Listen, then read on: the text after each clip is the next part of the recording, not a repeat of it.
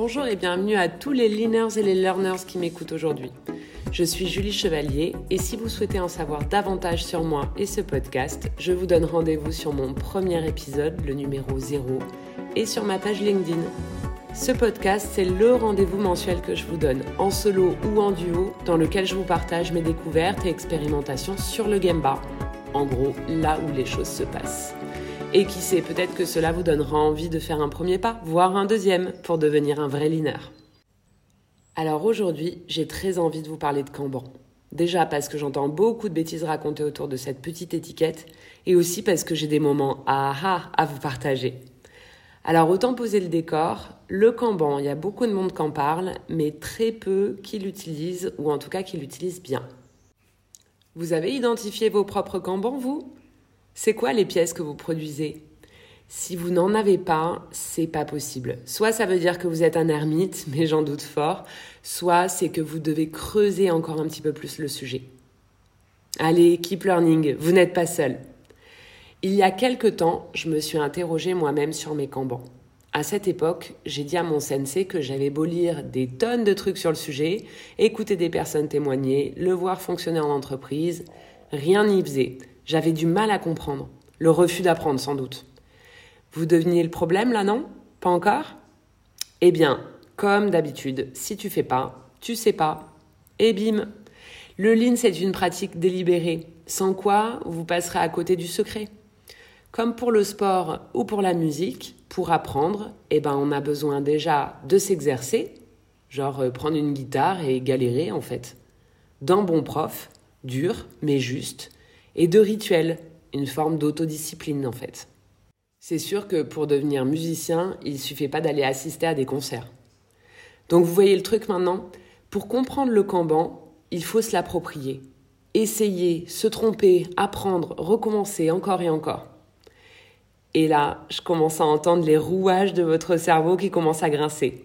C'est quoi mes pièces Mon mix produit À qui j'achète Qu'est-ce que je mesure? Enfin, en tout cas, c'est les questions que moi je me suis posées. Le Kanban, ça nous force à nous poser des questions sur notre prod. C'est quoi notre mini-usine à nous? Mais la première question, avant de se lancer, c'est celle de l'intention. Qu'est-ce que je cherche à voir avec mon système Kanban? De manière générale, posez-vous toujours la question de l'intention avant d'utiliser un outil du Lean. C'est là la plus grande source d'erreur que je constate sur le terrain j'ai remarqué que souvent les gens sont jamais vraiment clairs sur pourquoi ils font ça. Ou leur réponse, elle, est très mécanique en fait. C'est pas assez euh, approfondi. Donc, en ce qui me concerne, mon système Kanban a le don de mettre en évidence les points faibles de mon organisation. Autrement dit, mes besoins d'apprentissage. C'est douloureux, mais c'est super utile en fait. Ça me fait d'ailleurs penser à une image dont Régis Medina m'avait parlé Miroir, miroir, dis-moi qui est la plus belle. Vous connaissez ça, non? Eh bien, avec le Kanban, c'est pareil, sauf que ça fait miroir, miroir, dis-moi où je dois m'améliorer.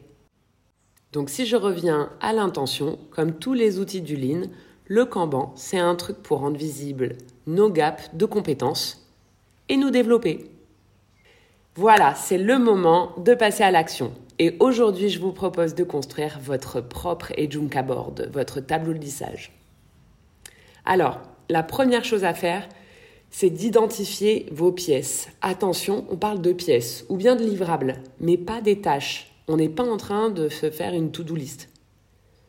Parfois, l'exercice est un peu compliqué au démarrage, donc je vous propose de commencer avec une pièce simple, mais qui dans tous les cas vous sera utile, les Gemba Walk. C'est une pièce. Donc chaque pièce, là en l'occurrence chaque Gemba Walk, est représentée par une carte Kanban c'est-à-dire soit un ordre de production, là en l'occurrence un ordre d'aller dans l'atelier, d'aller sur le terrain, quel qu'il soit, observer quelque chose d'intéressant. À cette étape, c'est super important d'être clair sur la qualité de votre pièce. Et puis d'abord, c'est quoi un bon Gemba Walk?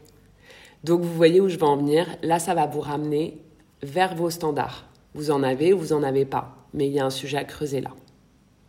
Puis, vous construisez votre boîte de lissage. Alors, de manière très basique et simple pour commencer, moi je l'ai faite sur Excel, euh, vous pouvez le faire sur un bout de papier, euh, enfin rien de compliqué. euh, avec une ligne par produit et vous insérez vos Kanban dans la colonne correspondant à sa date de prélèvement. C'est important que ce soit le prélèvement. Pour vos Gemba Walk, vous n'aurez donc qu'une seule ligne pour le moment et vous placez vos Gemba Walk au tact.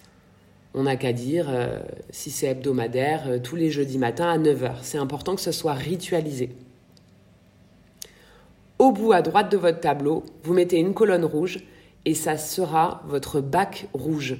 Vous savez, dans le pilier du judoka, on en parle. À chaque Gemba Walk vous analysez la pièce en défaut. Creusez au-delà des premières excuses. Il y a toujours quelque chose à comprendre d'intéressant dans un bac rouge. Un dernier truc, vous avez peut-être déjà entendu parler de il n'y a pas de ligne sans Kanban. Dans le lean, vous savez qu'on parle beaucoup de résoudre des problèmes. Mais encore faut-il résoudre les bons problèmes et au bon moment et ben voilà, c'est tout le job du Kanban. Voilà, c'est terminé pour cet épisode. Le mois prochain, j'accueillerai Arnaud Nuret, programme manager chez Hutchinson, qui nous parlera de son univers dans le développement produit. Il ne me reste plus qu'à vous faire un grand merci pour votre écoute et puis pour euh, vos retours, ça parlera à certains. Bravo keep learning!